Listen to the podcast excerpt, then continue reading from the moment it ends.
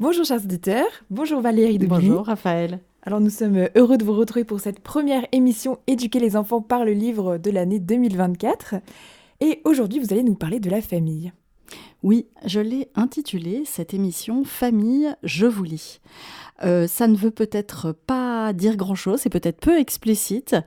Ce que je voudrais vous présenter aujourd'hui, ce sont des livres qui, euh, qui donnent envie d'être en famille, qui font du bien, qui euh, accompagnent les enfants avec sécurité dans leur construction.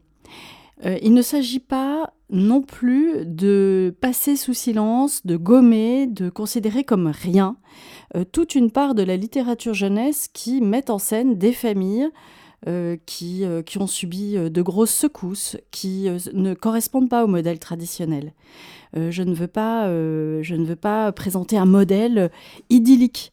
Mais en attendant, euh, je me méfie, nous nous méfions beaucoup au comité de lecture 1, 2, 3 loisirs, ainsi que les éducateurs qui se penchent sur la petite enfance, qui aujourd'hui se sent très souvent en insécurité sur le plan de, des repères, eh bien, je voudrais attirer votre attention sur toute cette littérature jeunesse qui, euh, parfois avec talent, mais utilise ce, moyen, ce média, ces supports culturels pour euh, faire évoluer les mentalités. Et ce que je vous dis là n'est pas un fantasme. Euh, nous recevons énormément d'avant-programmes d'éditeurs, de livres. Nous nous promenons dans les librairies les bibliothèques, comme vous le faites vous-même, chers auditeurs, je présume, lorsque vous êtes à la recherche d'un livre. Et vous voyez que eh bien, euh, le terrain de la famille est très souvent miné. Euh, et nous, ce que nous, nous, détestons, je peux le dire, c'est cette manipulation qui est facile sur de jeunes esprits malléables, souple, ouvert, euh, en faisant finalement évoluer les mentalités. Euh, donc il ne s'agit pas de gommer euh, tout, tout, ce qui se passe dans les familles et effectivement des, des, familles qui ne correspondent pas toujours au modèle traditionnel, mais attention de ne pas précéder cela et de ne pas finalement, par relativisme, le, banaliser, vous voyez Et finalement, comme je vous le disais, euh, créer de l'insécurité dans le cœur et l'esprit euh, des enfants. Donc voilà, voilà ceci étant dit, euh, je, voulais vraiment planter ce décor. que recouvre ce thème? Je vais vous présenter des livres qui mettent en scène des familles, des familles parfois souffrantes, hein, nous allons le voir. et puis, dans une deuxième partie, nous, nous évoquerons aussi le, thème croisé à la fois de la transmission dans la famille, par, notamment par les grands-parents, euh, et, ce thème lui-même, qui est très souvent pris et repris dans la littérature jeunesse, de grands-parents qui sont là, euh, euh, qui accompagnent, qui transmettent, qui parlent, qui lisent, bref. Vous allez voir, comme d'habitude, un grand catalogue de livres. Je vous propose de vous reporter lorsque vous avez eu, du mal à noter une référence au site 123loisirs.com qui euh, les regroupe euh, quasiment tous. Euh, tous les livres que j'ai choisis quasiment sont sur ce site que vous pouvez aller explorer. Alors, j'ai commencé tout doux, je dirais, avec les Familius. Les Familius, c'est une bande dessinée, vous connaissez peut-être, si vous êtes abonné à Famille Chrétienne, vous les avez eus en dernière page, euh, numéro après numéro. C'est Nicolas Doucet avec euh, son grand talent de dessinateur euh, qui croque la vie de famille dans tous ses états. papa, maman, petits-enfants bien assis sur le, bien gentiment assis sur le canapé, ce n'est pas du tout cela. Notamment, je pense au, au, tome 2 qui s'appelle Soyez sages. il se passe toujours quelque chose. Les enfants ont énormément d'ingéniosité pour euh, d'abord arriver à leur fin et puis, euh, et puis euh, mettre parfois la maison à sac. Et on s'y retrouve toujours à un moment ou à un autre et c'est pas mal, ça permet d'avoir un, un, petit regard de distance, amusé sur notre quotidien qui parfois nous fait bondir, nous hérisse. Bah finalement, quand avec talent, un auteur nous le présente, euh, avec son côté humoristique, eh ben, finalement, euh, ça permet de détendre un peu tout le monde. Donc voilà, Les Familus, c'est une bande dessinée, ça met en scène la famille, c'est joyeux. Euh, les enfants, les parents ne sont pas parfaits. mais chacun essaye d'avancer d'avancer dans le bon sens tous ensemble. Un autre grand livre que j'ai, un grand album que j'aime beaucoup, je me demande si je vous en ai pas déjà parlé dans un autre, une autre émission, mais je vais recommencer. Il s'appelle Nous avons rendez-vous. C'est un grand album dans les tons de bleu au seuil euh, qui est, euh, qui est merveilleux parce que il met en scène une famille, papa, maman, un garçon, une fille, et c'est la nuit. Et au début du, de l'album, les parents euh, vont réveiller les enfants au milieu de la nuit. Allez les enfants, on y va. On s'habille, le village est tout endormi, sac à dos euh, et, bonnes chaussures aux pieds. Les enfants et les parents commencent une ascension. Ils vont, euh, ils vont grimper, traverser des forêts, s'arrêter, contempler le ciel, tous ensemble, cette petite aventure à la portée de tout le monde, parce qu'ils ont rendez-vous. Avec qui ont-ils rendez-vous? Ils ont rendez-vous avec le soleil, avec l'aube, qu'ils vont aller contempler en haut d'une montagne. C'est très sympathique, c'est tout à fait l'album qui vous qui soude euh, autour d'un projet, autour d'une activité vraiment, comme je le disais, à la portée de tout le monde. Euh, et cet album est très, très spectaculaire déjà sans prendre euh, son sac à dos et ses grosses chaussures de marche, euh, en ouvrant l'album et en le feuilletant page après page, c'est déjà une aventure qui, euh, par cette lecture, peut souder la famille. Nous avons rendez-vous. C'est un grand album édité chez Seuil Jeunesse et qui a été fait par Marie d'Orléans, en un mot. ensuite, j'ai entendu dans le comité de lecture 1, 2, 3 loisirs, à qui je parlais du thème de, cette émission, de notre émission d'aujourd'hui, une suggestion d'Isabelle très intéressante d'un livre qui traverse le temps euh, et euh, qui s'appelle La maison des petits bonheurs de Colette Vivier. Vous peut-être vous connaissez ce vous connaissez ce livre, vous l'avez peut-être lu dans votre enfance. N'oublions pas ces petites pépites de notre enfance. On peut se dire "Oh mais j'ai lu ça il y a des années, mais aujourd'hui les enfants ne lisent plus ça." Attention les amis.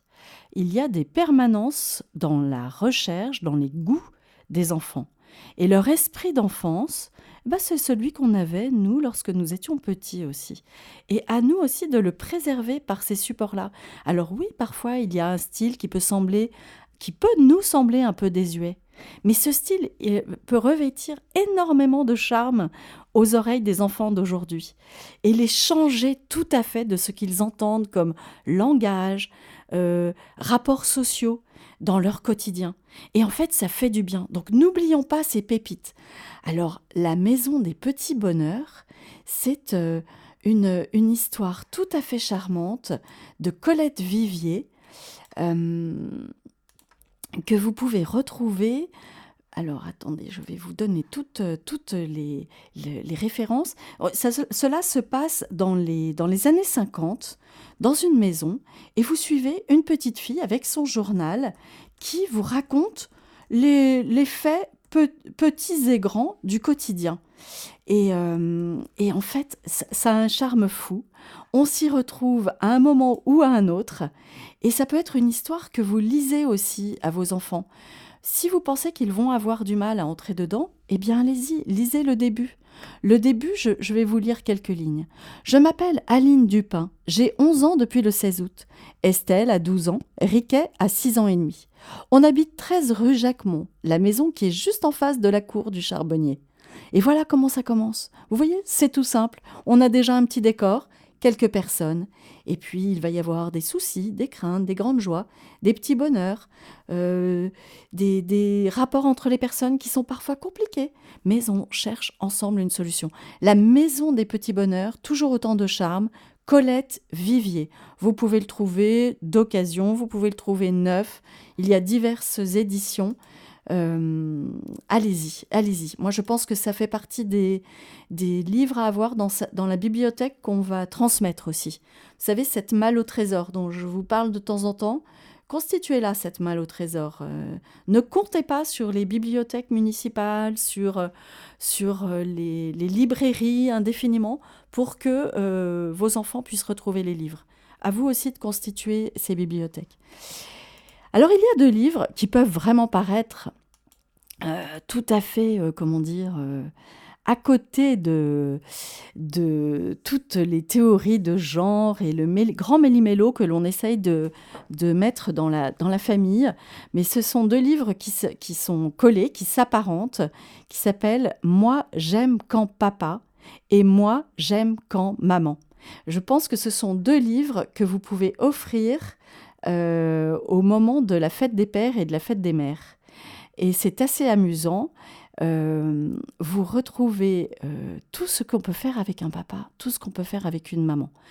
Euh, très bien dessiné, beaucoup de charme. C'est Arnaud Almeras qui propose ces livres-là dans la collection hors série Giboulé.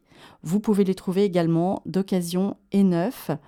Il y a euh, des doubles pages. Alors, c'est sous forme d'animaux, chez des animaux différents, une situation et beaucoup d'humour, beaucoup de couleurs, de complicité.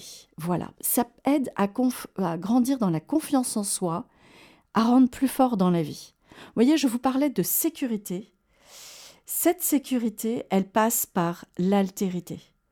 Papa, maman. Bien sûr, il y a des familles où l'on n'a pas ce bonheur mais hum, que le papa ou la maman soit décédé, soit parti, euh, eh bien, il a à un moment ou à un autre été là, existé. Vous voyez, il peut être à nouveau et toujours surtout présent. Euh, voilà, c'est vraiment important. si, si, si, ces mots que je vous dis aujourd'hui peuvent vous permettre de, de garder confiance en cela, vous voyez Parce qu'on est tous touchés par ce relativisme, même parfois par ce complexe d'aller bien. Euh, oui, mais je ne vais pas parler de cela, euh, je vais blesser. Eh bien non, euh, mon, objectif aussi, à travers cette, ce grand catalogue de, livres qui mettent en scène les familles, c'est de vous, c'est vous, c'est de raviver cette joie et cette confiance. Alors il y a aussi des familles exceptionnelles. familles exceptionnelles, la première qui m'est venue à l'esprit lorsque, en préparant l'émission, c'est la famille Von Trapp. Vous la connaissez, cette famille Von Trapp?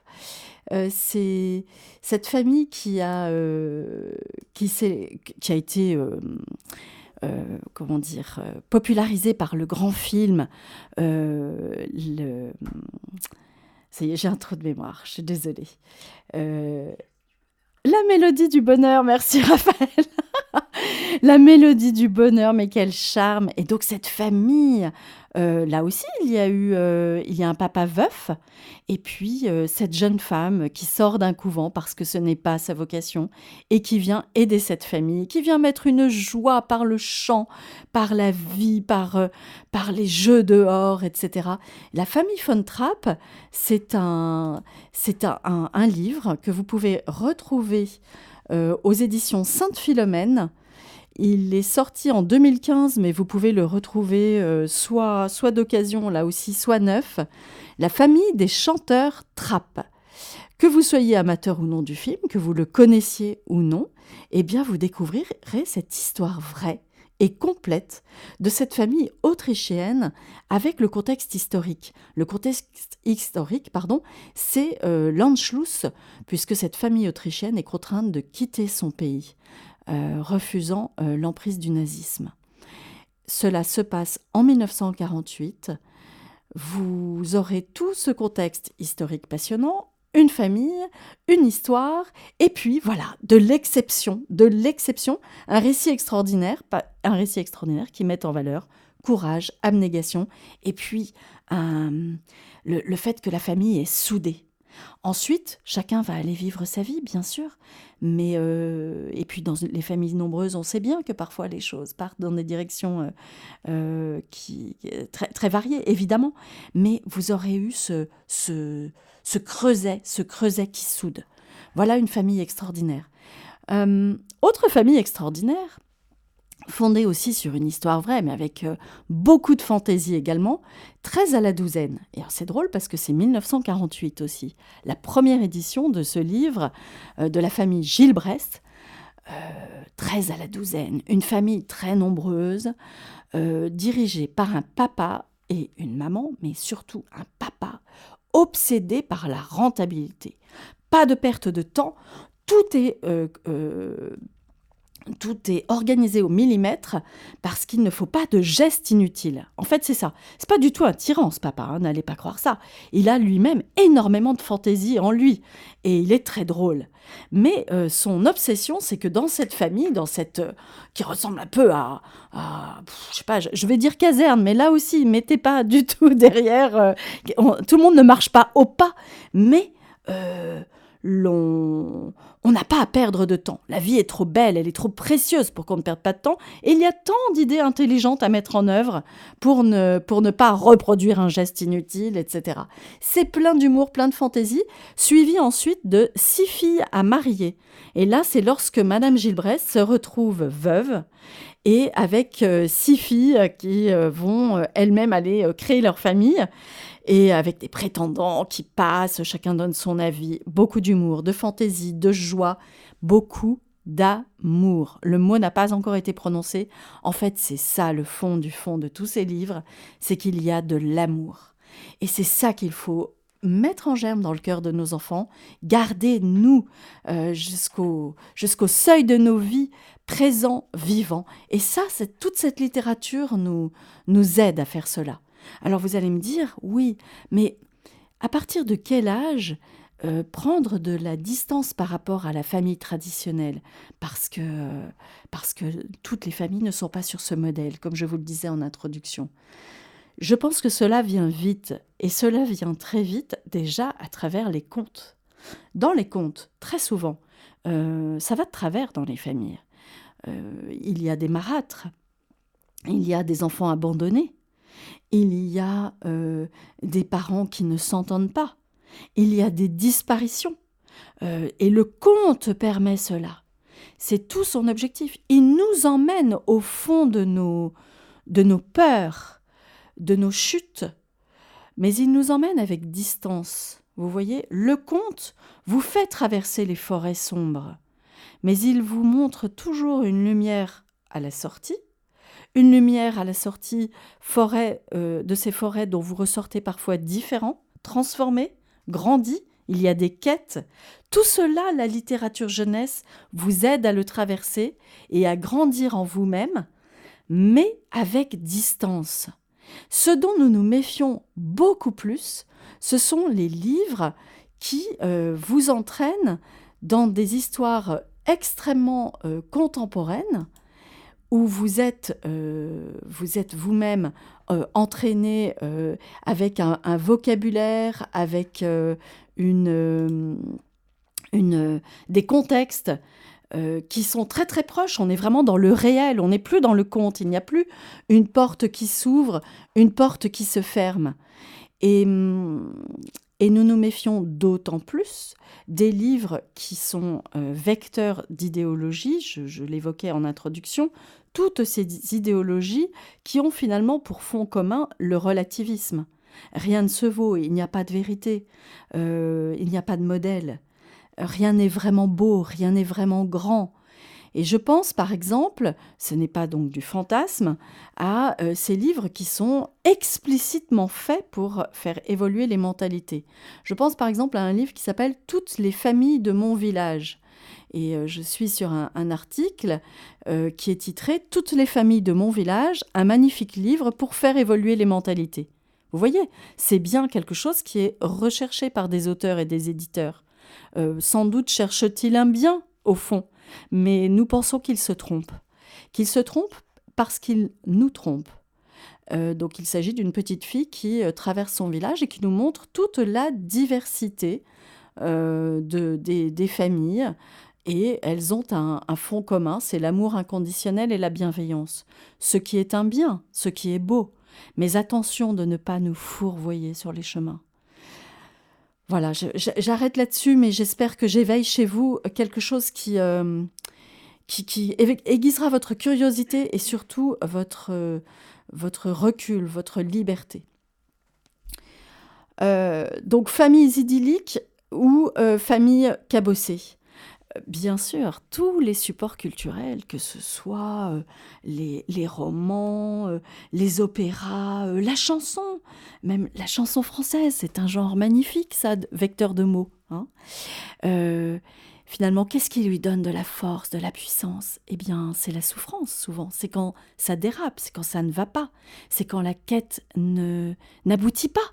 C'est ça qui fait le, sel, le piment, la force, et qui vient nous rejoindre.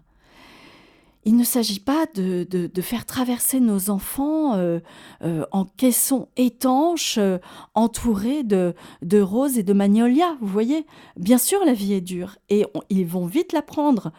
Dans leur vie, ils vont vite l'apprendre à travers les supports culturels. Et maintenant, Valérie, vous allez nous parler de la transmission. Oui, de la transmission, euh, je vais vous en parler au travers de livres qui évoquent les liens entre grands-parents et petits-enfants. Euh, peut-être auparavant, je vais évoquer un livre euh, qui n'est pas facile, qui, qui, qui, met en scène une famille vraiment dans la souffrance. ça s'appelle La maison des mots perdus. Ce livre nous le proposons à partir de 13-14 ans, parce qu'il faut pouvoir euh, avoir de la maturité pour ne pas peut-être d'abord être trop heurté, euh, et puis aussi comprendre ce que veut dire l'auteur, très pudique, qui évoque une naissance, un enfant qui est né d'une agression. Et en fait, euh, cet enfant nous, raconte, nous raconte sa vie. Il s'appelle Ravi. Il est né en Inde d'une maman toute douce, toute charmante, mais qui ne parle plus. Et cette maman est arrivée un jour dans un hôpital, toute cabossée. Euh, toute cabossée, elle a été soignée par un médecin français euh, qui a représenté la, force, la douceur, la paix. Et euh, un sentiment plus fort est né entre eux. Elle l'a suivi en France et puis, euh, Ravi, donc, grandit, mais il, comprend qu'il y a un secret, il y a quelque chose. Et petit à petit, nous allons le suivre. Il a 10 ans, et justement pour son anniversaire, je, vous passe les détails, mais les détails sont charmants. Si vous pouvez avoir ce livre entre les mains, La maison des mots perdus de Koshka, vous verrez, vous verrez toutes ces, tous ces personnages pleins de charme qui viennent aider Ravi à faire la lumière sur sa naissance. Et par la lumière, voyez, la vérité vous rendra libre eh bien c'est une libération pour la maman. Né d'une agression, qu'est-ce que ça veut dire? Est-ce que ça nous condamne à, à la souffrance, à la, au désordre, à la, à la, à la mort euh, contenue en soi jusqu'au fond de sa vie? Eh bien non. Et euh, donc c'est une, c'est une renaissance et c'est très très beau. Je vous dis juste une citation. Et quand leur mère les pleurèrent, leurs larmes se changèrent en ces pierres, car les larmes ne sont jamais vaine. Avec elle, la vie bâtit toujours quelque chose. Tout comme le pardon, ce sont les armes les plus fortes. Elles donnent les pierres avec lesquelles, collectivement, plus tard, seront bâties les citadelles. Ça peut vous sembler abstrait quand vous aurez lu ce livre qui est très ancré dans le réel. Vous, vous comprendrez. Moi, c'est un livre qui m'a beaucoup touché, qui a touché euh, les, lecteurs d'un autre loisir qui l'ont eu entre les mains. Euh, voilà, donc je, vais vite. Vous le savez bien, euh, ce moment avec vous sur ces thèmes autour des livres jeunesse, où je vous présente un catalogue, ce n'est jamais, jamais exhaustif. J'espère que je soulève l'envie d'aller plus loin chez vous. Voilà. Et de retrouver ou de trouver des pépites. Mais ça n'est pas exhaustif. Je dis ça pour me rassurer parce que j'avais préparé plus de livres que je ne vais pouvoir vous en présenter. Euh, alors, vous me disiez, Raphaël, oui, la transmission. Alors, il y a un livre que j'aime énormément qui s'appelle Le garçon qui courait plus vite que ses rêves. Euh, ça, c'est un, c'est un livre qui met en scène un grand-père. Euh, nous sommes en Afrique et ce grand-père a été, on l'apprend petit à petit, champion de course. Nous sommes en Éthiopie. Vous savez combien euh, les, Éthiopiens ont cette qualité d'avoir une endurance à la course tout à fait extraordinaire. Ce livre d'Elisabeth Laird aux éditions Flammarion, Le garçon qui courait plus vite que ses rêves, est pour euh, des lecteurs à partir de 10 ans. Et vous voyez, si vous avez des enfants à 10 ans qui commencent à rechigner un peu, à, prendre un livre, avec ce livre, surtout si vous lisez un peu à deux voix, moi, honnêtement, je, m'engage un peu, mais je vous garantis un succès. Parce que c'est une belle histoire avec du suspense, une histoire familiale qui nous emmène en Afrique et elle nous sort de nos, de nos repères à nous, parce que, eh bien, on comprend que pour aller rejoindre euh, Addis Abeba, depuis le petit village de cette famille, eh bien, il faut prendre soit le bus, soit ses jambes. Et le petit gars euh, qui est, en, euh, qui est le, le jeune héros de cette histoire, il va prendre ses jambes. 37 km à pied affronter la grande ville, euh, apprendre à se repérer, eh bien, le petit euh, Solomon va réaliser, à travers sa propre quête, qu'il ignore tout du passé de son grand-père. Découvrir ce passé, c'est une histoire de transmission, mais alors euh, vraiment charmante. Et pas de transmission bavarde, parce que cet aïeul, il a cette sagesse, vous voyez, des, des visages burinés de celui qui est au fond de la pièce, qui voit vivre les générations, qui ne dit pas grand-chose. Finalement, c'est ce qu'il est, pas ce qu'il dit, qui transmet le plus. Petite leçon. Le garçon qui courait plus vite que ses rêves. Je vous le, le conseille euh, vivement, vivement. Il y a aussi un livre qui est euh, euh, qui n'est pas récent non plus, qui est, qui est vraiment qui reste très bon, qui est même euh, étudié en classe euh, souvent. Il s'appelle 153 jours en hiver. Avec 153 jours en hiver, vous suivez là aussi au bout du monde, on n'est euh, pas loin du tout de, l'Himalaya, un, un, jeune berger qui doit aller passer euh, quelques jours chez son grand-père. C'est même une jeune bergère. Et elle se dit Mais qu'est-ce que je vais aller faire là-haut dans la montagne avec ce grand-père que je connais très peu, qui a la réputation d'être très austère? Je vais m'ennuyer. D'abord, il me fait un petit peu peur. Et euh, que va-t-il se passer? Vous le devinez, c'est souvent un thème qui revient. Hein. L'enfant qui doit partir chez un grand-père ou une grand-mère euh, pas bien commode, etc. Et finalement, il, va trouver des trésors, euh, des trésors merveilleux. Là, c'est une histoire vraiment charmante qui se lit très bien aussi. Euh, même remarque que pour le précédent, si vous avez des enfants qui ont du mal à lire, avec ces livres-là dont on voit le bout, vous voyez, c'est pas le livre insondable, je pars dans mille pages, j'arriverai jamais on en voit le bout. 153 jours en hiver.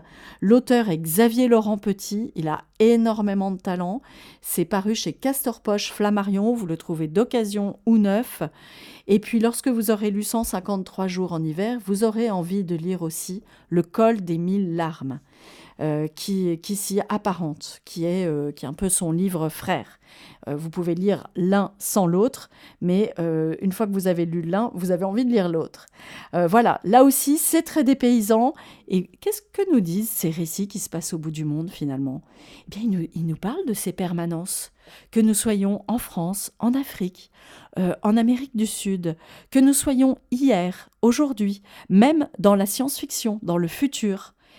Quelle est la permanence L'une des permanences, cette transmission, ce lien familial, ce creuset, et je réemploie ce mot, cet amour. Voilà ce que nous disent tous ces livres. Euh, si vous voulez, petite pause, je vais vous lire un, un conte tiré d'un livre de transmission, là aussi, qui est tout à fait contemporain. Il est sorti à la fin 2023, Les merveilleuses histoires de grand-père au coin du feu il est fait partie d'une collection euh, avec les merveilleuses histoires de grand-mère, les merveilleuses histoires de grand-mère au jardin. Voilà, toute une collection de contes imaginés par Karine Marie Amiot et illustrés par Julie Mélan. Les merveilleuses histoires de grand-père au coin du feu chez MAM. Je vous en lis une avec l'autorisation de l'auteur et de l'éditeur. C'est pour les tout petits. Glissade sur le lac gelé. En ce beau dimanche d'hiver, la famille Blaireau patine joyeusement sur le lac gelé. Papa et maman Blaireau et leurs trois petits. Quelle belle farandole dans ce décor de conte de fées. Soudain, la neige s'invite dans la danse. D'abord quelques flocons légers qui font briller les yeux des petits, puis des flocons par milliers. C'est une véritable tempête de neige, et les blaireaux ne voient pas plus loin que le bout de leur nez glacé. En un rien de temps, la petite famille ne reconnaît plus rien. Tout est recouvert d'un épais manteau de poudreuse. Papa et maman Blaireau serrent bien fort la main de leurs enfants, et ils attendent tous, là, au bord du lac, au pied d'un grand sapin vert. Impossible de rentrer chez eux. Bientôt, une à une, les étoiles commencent à s'allumer dans le ciel. Qu'allons-nous faire, papa? s'inquiète l'aîné des petits. Papa Blaireau ne sait pas quoi répondre, mais il a confiance. Patience, une surprise n'est jamais bien loin. Quelques instants plus tard, il n'a qu'à tendre le bras pour attraper au vol un grand parapluie rouge qui se promène par là. Il arrive juste au bon moment, s'écrie papa Blaireau. Quel merveilleux abri de fortune ajoute maman Blaireau. On ne pouvait pas rêver mieux. Sous le parapluie, elle se met à chanter des comptines, et toute la famille en reprend les refrains. De temps en temps, les petits blaireaux passent la tête hors du parapluie pour surveiller le ciel. Mais il neige toujours. Et si fort Qu'allons-nous prendre pour notre dîner, papa? s'inquiète le moyen blaireau. Papa blaireau ne sait pas quoi répondre, mais il a confiance. Patience, une surprise n'est jamais bien loin. Quelques instants plus tard, une voix les fait sursauter. Bonjour, les amis, dit l'écureuil. Est-ce qu'il y aurait une petite place pour moi sur votre beau parapluie? On est déjà trop serré, ronchonne le plus jeune blaireau. Je n'ai presque pas de place. Papa et maman blaireau froncent les sourcils et répondent ensemble Bien sûr, voyons, entre et sois le bienvenu. Ils soulèvent alors un peu le coin du parapluie pour accueillir leur invité. Merci, merci les amis.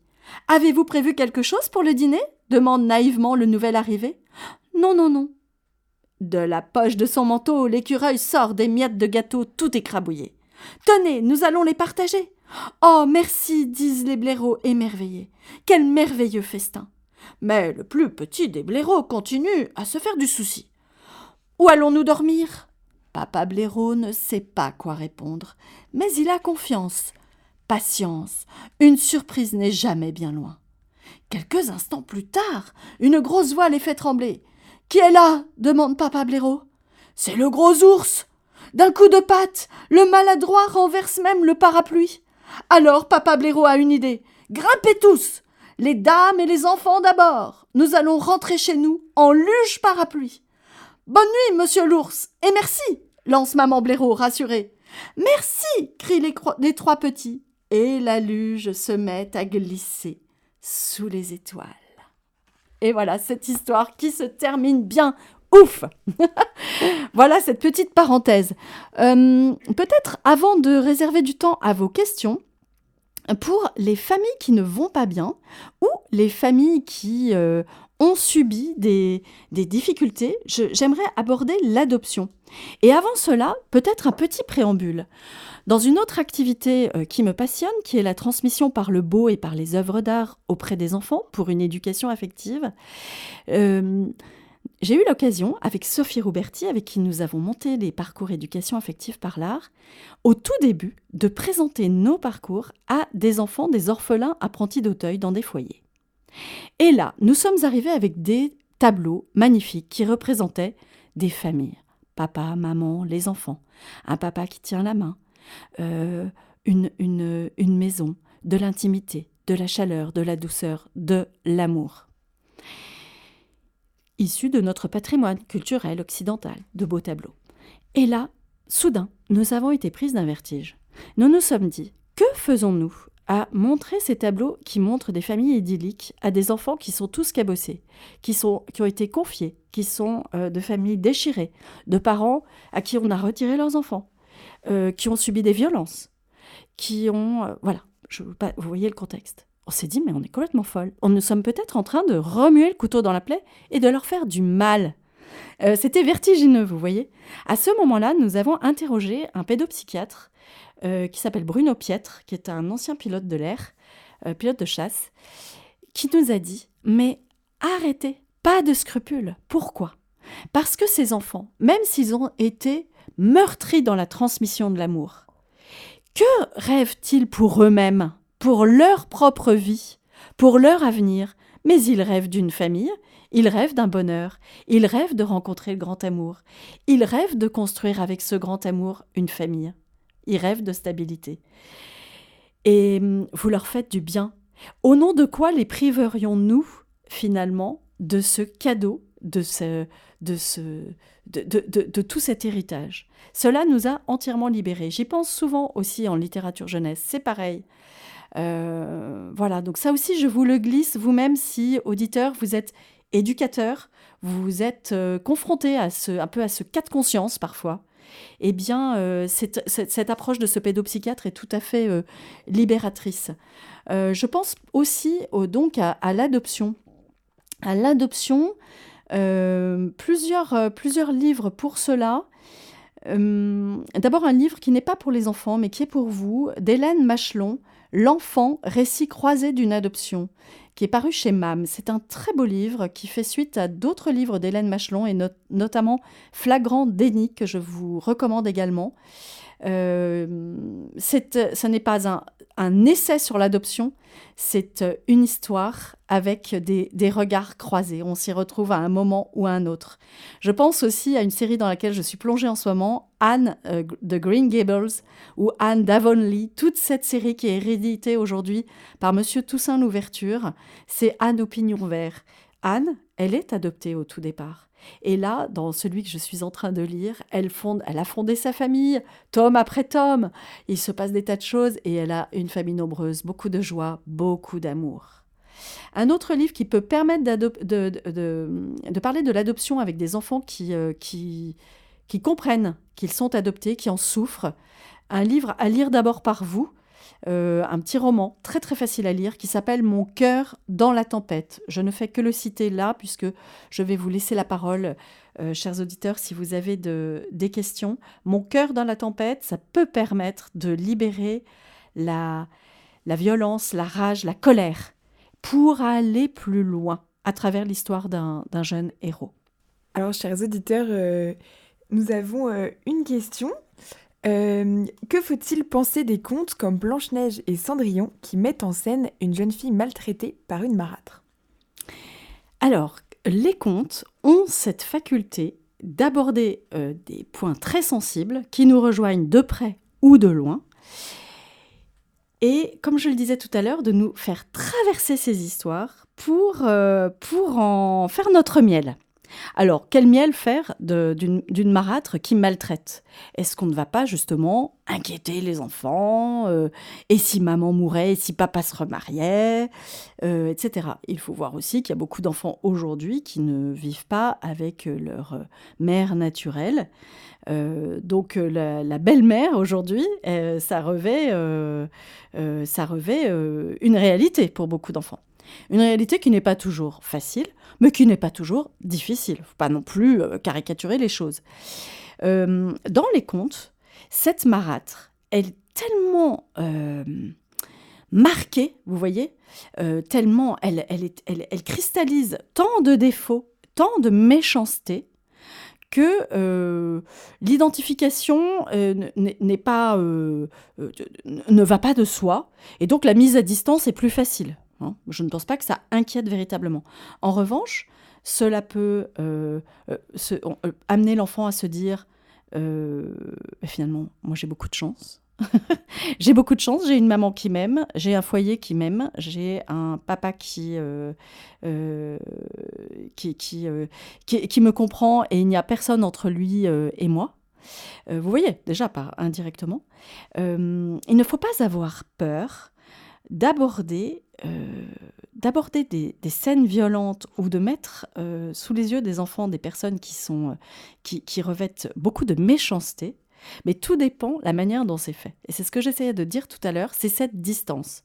Est-ce que je comprends que je suis dans une histoire, je vais m'y promener et j'en ressors quand je veux et, et je suis libre, ou bien sont-ce des histoires qui m'emprisonnent, qui sont tellement évocatrices, tellement ancrées dans le réel, avec le vocabulaire d'aujourd'hui, avec les, mon contexte de vie, que finalement, je vais avoir du mal à prendre de la distance.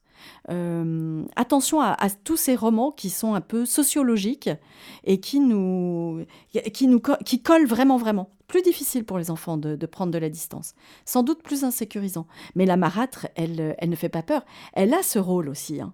Elle a ce rôle de, de, de mettre euh, en mots, même parfois, les difficultés qu'on a avec sa propre mère. Hein. Ça sert à ça. Le conte a vraiment toutes ses vertus. Euh, il est bon, le conte. Il est bon.